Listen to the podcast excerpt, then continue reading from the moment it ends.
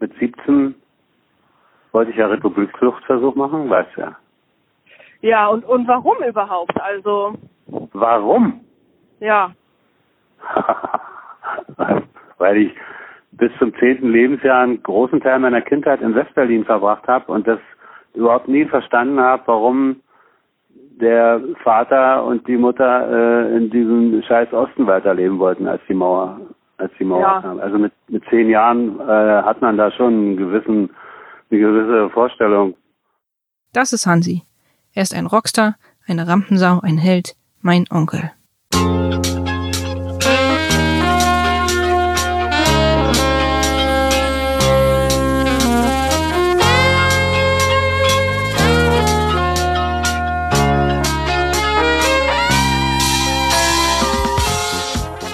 Es ist 1969.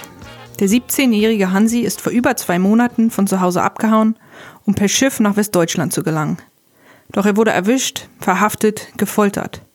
Als er kurz vor Weihnachten aus dem Gefängnis entlassen wird, ist er erleichtert, doch die Tortur nimmt noch lange kein Ende. In der Schule wird er von allen Lehrern und Mitschülern als Staatsverräter ausgegrenzt und öffentlich zum schwarzen Schaf der Schule erklärt. Er geht von der Schule und stürzt sich in seine Leidenschaft, die Musik. Er will nach wie vor weg aus dem Osten und die Musik ist sein einziger Weg raus.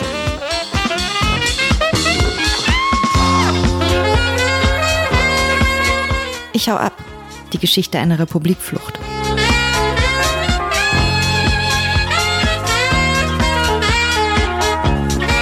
Erzählt von Josephine Clem-Woodruff. Ich hau ab, denn das halt ich nicht aus. Ich dir nichts raus, das muss sein. Schon als ich noch ein Kind war, wurden in der Familie immer wieder lustige Geschichten über meinen Onkel Hansi erzählt. Er war schon immer irgendwie anders und hat sein eigenes Ding gemacht. Er polarisiert. Doch in einer Sache, da sind sich alle einer Meinung. Hansi hat eine verschärfte Stimme und ist ein begnadeter Sänger. 1974 kam ein Sänger in unsere Band. Äh, da haben wir sehr viel vom Platz von Aziz gespielt. Und er war der geborene Sänger für diese Musik. Das ist Musikerlegende Klaus Lenz. Begrüßen Sie herzlichst Hansi Klemm. Rosetta. My Rosetta.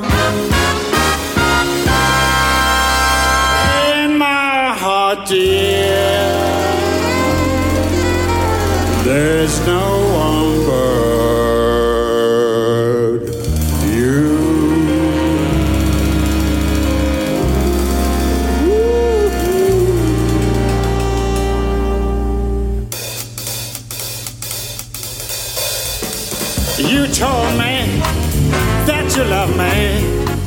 Never leave me. Hansi covert hier den berühmten Hit von Ray Charles mit der Klaus Lenz Big Band.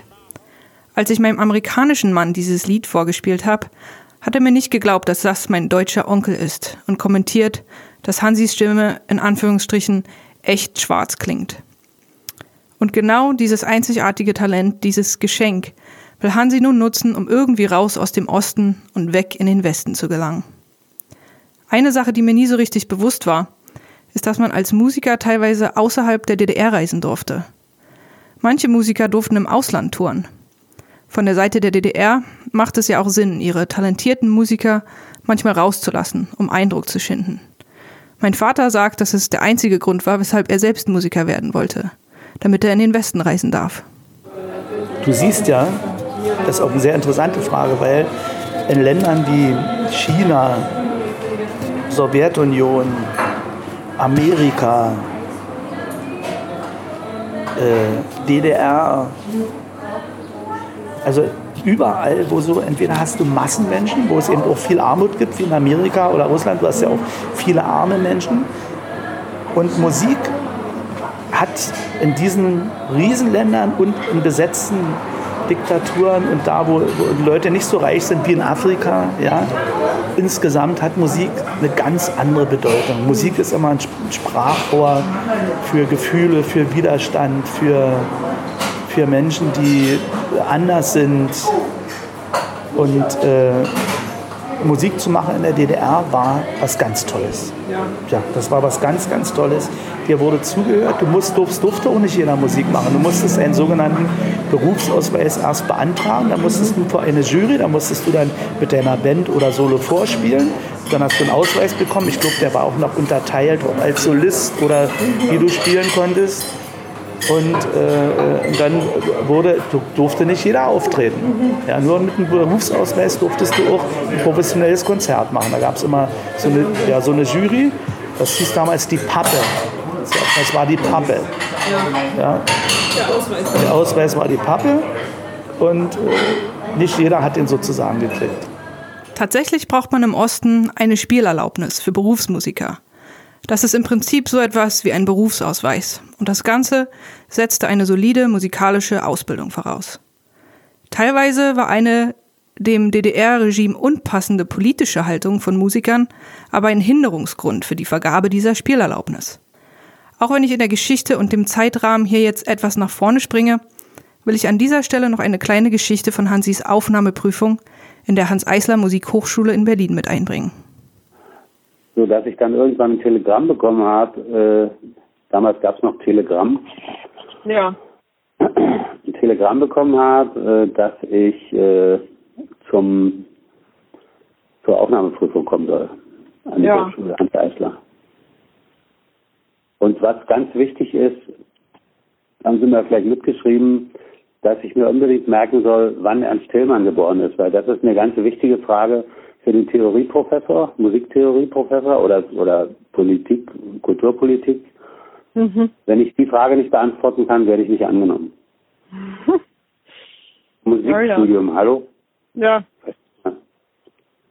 Ja, da habe ich gelacht und habe mir die äh, 1869 oder irgendwas, keine Ahnung, wann Ja. er geboren ist, oder 1880 oder so. Ja. Und habe mir die Zahl gemerkt und dann bin ich da hingefahren, ohne Vorbereitung und irgendwas, ich wusste gar nicht, was passiert. Ja, dann habe ich mir die Gitarre genommen und habe gespielt, sah ein knapp ein Röslein stehen.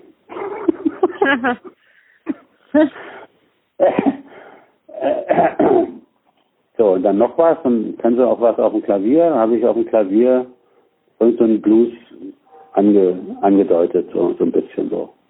Ja. Und die haben dann, also ich wusste, das war, also eigentlich habe ich so gut wie nichts zustande gebracht ne, Ja. bei der Aufnahmeprüfung. Und dann war ich aber, dann hat er noch gefragt nach dem Geburtstag und Herrn Tillmann und das habe ich gewusst. hat er wirklich gesagt. Hey. Wahnsinn. und dann war ich angenommen. Ja. Hansi war angenommen und studiert jetzt Musik in Ostberlin. Eine Geschichte für sich. Ach, das war, gab auch noch lustige Sachen so an der Hochschule. Da hatten wir zum Beispiel äh, keine amerikanische Musikgeschichte. Denn wir waren ja als äh, Jazz- und Unterhaltungsmusikabteilung. Ja. Das gab es bei uns gar nicht. Das Dafür hatten wir einfach Russisch. verleugnet. Dafür hatten wir aber Russisch. Stell dir mal vor, als Jazzmusiker Fach Russisch. Ah ja. So, solche Sachen, weißt du? Und das haben wir natürlich weitestgehend geschwänzt, weil das haben Ja, wir überhaupt klar. nicht eingesehen, warum wir da Russisch lernen sollen in der Musikhochschule. Nee, ist auch unverständlich. Ja, ja. Wir hatten ja dann auch so Seminare, Kulturpolitik, wo Ja. ich mit einigen äh, Kandidaten zusammen war. Auch ich war mit zum Beispiel mit Detlef in einer Seminargruppe, Kulturpolitik. Obwohl wir Ja. unterschiedliche Studienjahre waren. Ach so, das haben sie dann alle in einen Topf geschmissen. Da gab es dann Seminare, wo verschiedene Studienjahre zusammen, zusammen äh, äh, kamen. Während des Studiums singt Hansi natürlich in allerhand verschiedenen Bands. Der Erfolg gibt ihm Hoffnung, vielleicht eines Tages in den Westen zu gelangen. Andererseits dient die Musik auch als Therapie, um alles zu verarbeiten, was er bis hier durchgemacht hat. Aber so, das, so war das dann mein Leben. Und dadurch habe ich den ganzen Ärger und den ganzen Blödsinn von vorher nicht vergessen, aber verdrängt. Kann man so, kann man so sagen. Ja. Ja. Ja, verdrängt ist vielleicht das richtige Wort. Ja. Ging doch nicht anders, um nicht verrückt zu werden. Naja. Ich kann ja nicht laufend dran denken, dass mir jemand Knüppel in die Beine schmeißt, dann brauche ich ja gar nicht mehr machen. Dann kann ich ja aufhören. Kann ich mir das Leben nehmen oder sonst was. Und so habe ich aber nicht gedacht. Das kommt auch davon, wenn man, äh, wenn man gefragt ist von anderen Leuten, gefordert ist, mach das mal, mach mal, du bist so und so und dann machen wir das mit dir und dann bist du froh und, und, und äh, glücklich und dein Herz hüpft hoch Klar. und dann machst du das und Ja. alles ist gut. Ja. Erstmal für dich, für deine Seele. Weißt du?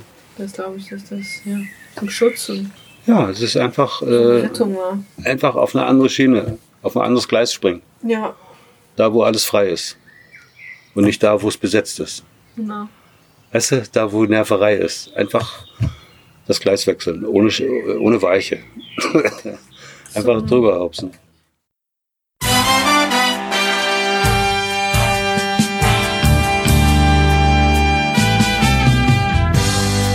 Das Konzert bei euch begann.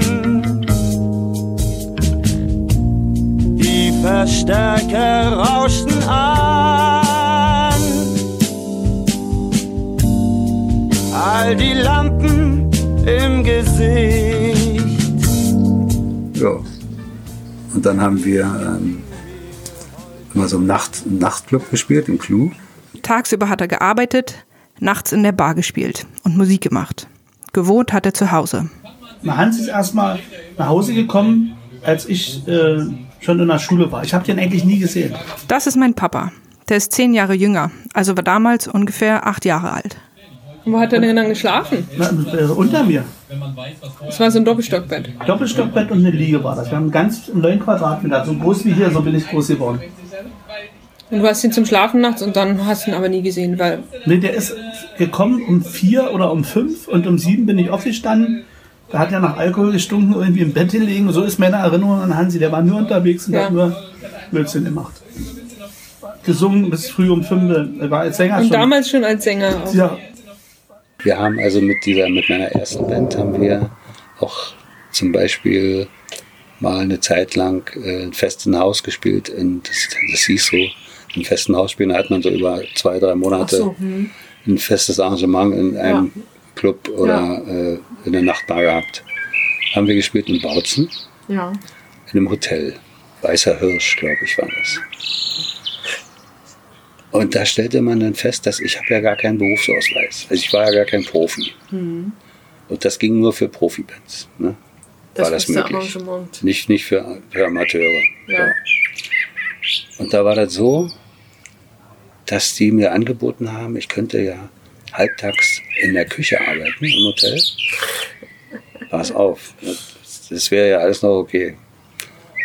Und dann könnte ich auch singen, weil die Verträge liefen über die HO. Und die HO hat das nicht genehmigt, dass jetzt ein Amateur da in der Band, in der Profiband.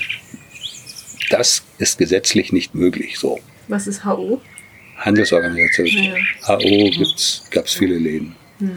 Da gab es viele kleine Geschäfte und viele Hotels waren auch HO. Einfach nur Handelsorganisation. HO. Und dann haben die mir gesagt, also du kannst in der Küche arbeiten halbtags, dann kannst du auch abends in der Nachbar singen. Also, toll. So toll. Weißt du, was das war? Ich musste früh halb sechs in die Küche gehen, Töpfe abwaschen. Töpfe und große Pfannen, alles was Blech war.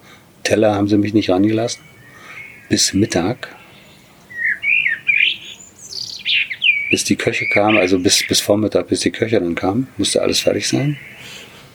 So. Geil.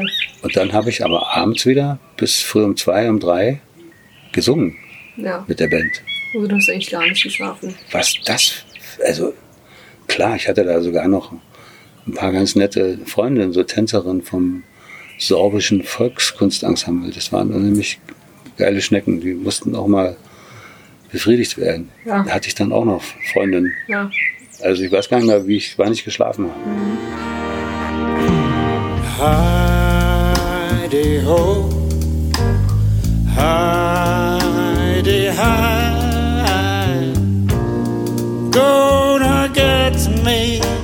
a piece of the sky. Gonna get me some of that old sweet room. I'm singing Heidi, Heidi, Heidi, Heidi. War toll. Mhm. Konntest du aber nicht lange machen. Oder hast Da du das war ich so ein bisschen ein Schweinehund. Ja. Und da ist dann halt ist auch Opa Heinz eingestiegen. Der hat dann auch das wieder gerade gerückt. Der hat es drauf gehabt. Und ich sage, ja, Opa, ich bin ja hier, ich habe ja hier eine feste Arbeit. Hm. Ich muss ja hier spielen. Ich kann ja nicht einfach nach Hause fahren Hm. und die Band hier hängen lassen. Das ist mein, mein, meine Arbeit. Hm. Ja, hat er dann auch eingesehen. Also da ist nichts, nicht viel passiert. Ja. Mhm. Und das war also meine kleine Anekdote. Teller, äh, Töpfe waschen und abends äh, bis früh um zwei und drei in der Nachtbar singen. Und früh um halb sechs Töpfe waschen gehen. Hast du durchgezogen die drei Monate? Ja, was sollte ich machen? Hm. Sonst hätten die mich da nicht arbeiten lassen. Und während er regelmäßig Kollegen sieht, die durch ihre Musik in den Westen fahren dürfen, muss er selbst immer im Osten bleiben. Ausnahmslos. So, und dann war irgendwann mal die schwedische Eishockey-Nationalmannschaft im, im Club. Hm. Die, die hatten äh, ein Verhältnis mit Weißwasser. Weißwasser war im Osten die Eishockeymannschaft überhaupt. Und die haben so eine kleine Freundschaft gehabt. Und die Mhm. haben die da, hatten die da besucht und hatten ein Freundschaftsspiel gemacht. Und kam dann die schwedische Eishockey-Nationalmannschaft in den Club, wo wir gespielt haben. Das ist ja auch Und verrückt. sind völlig vom Hocker gefallen und haben uns sofort erstmal ein Angebot gemacht, in ihrem Club in Stockholm zu spielen. Warte. Ja. Ja, ich war 19 Jahre alt Hm. und war gerade der Stasi entfleucht. Ja. Also vergiss es. Ja. Ja. ja, das haben die aber wirklich versucht. Wahnsinn. Da wurde dann unser Bandleader wurde eingeladen zur Agentur, also zur, wie hieß das, Konzert- und Gastspieldirektion, KGD. Und wahrscheinlich auch zur Stasi, nehme ich an. Und ja, was ist das denn hier? Sowas gibt's ja gar nicht und so. Und so. Sagte ja, die haben so. Und dann hat er mir erzählt, davon weiß aber, ich habe die Mutter auch schon gefragt, die weiß angeblich nichts mehr davon, pass auf, dass meine Mutter eingeladen wurde und die sie gefragt haben, was sagen sie denn dazu? Kommt denn, wenn der Sohn in den Westen fährt, kommt er dann auch wieder zurück und so? Und da soll Mutter wohl vehement gesagt haben, mein Sohn fährt nicht in den Westen. Der kommt garantiert nicht zurück, hat die dann gesagt. Aber sie, dieser, die Oma weiß von vielen Sachen plötzlich nichts mehr. Ist das schon mal aufgefallen? Hm. Andere Hm. Sachen weiß er aber ganz genau. Hm. Die ist ziemlich schlau, glaube ich. Ich weiß nicht. Und Aber vielleicht verdrängt sie. Guck mal, das ist woher ja, hast, wer hat dir das erzählt? Oder das hat mir woher? damals mein äh, musikalischer Leiter Ingvar Vorn hat mir das erzählt. Das wüs- wüsste ich das ja nicht. Ich meine, recht hat sie. Du wärst bestimmt nicht aus Ja, Stockholm zurückgekommen. Meine Oma erinnert sich tatsächlich nicht mehr daran. Aber sie ist auch 90 Jahre alt. Und da kann ich ihr nicht übel nehmen, dass so einige Sachen in Vergessenheit geraten. Aber Hansi gibt weiter Gas, spielt Tag und Nacht, zieht nach Berlin, studiert dort Musik, ist gleichzeitig in Weimar und Cottbus in Musikbands. Und irgendwann, irgendwann kam ich nach Hause, da habe ich außer so bei Philly gemacht. Philly sagt ja auch was, ne? Hm, ja, auf jeden Fall. Habe ich so bei Philly gemacht über mehrere Monate. Und dann kam ich von der Mucke nach Hause im Winter. Da war Evi nicht da. Evi war damals schon äh, bei, mit Volker irgendwie so liiert. Ach so. Mhm. Da war keiner da und meine ganze Wohnung war mit dem Beil zerhackt, die ganzen Schränke und alles war in Schutt gehauen. Ich komme da rein und denke, mich tritt ein Pferd. Das ist scheiße. Da haben die mir die Wohnung verkloppt. Wahrscheinlich Stasi.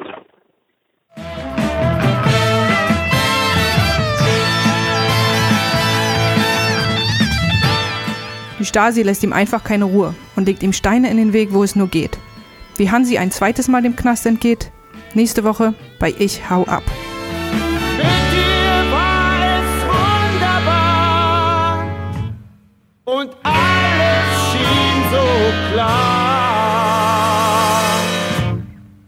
Und du sagtest mir, Ich lieb dich, was auch nur erfunden war.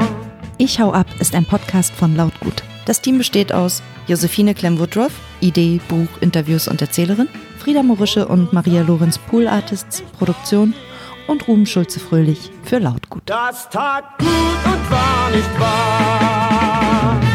Mit der Originalmusik unter anderem von Hansi Klemm, Mondi, Modern Soul Band und der Klaus Lenz Big Band.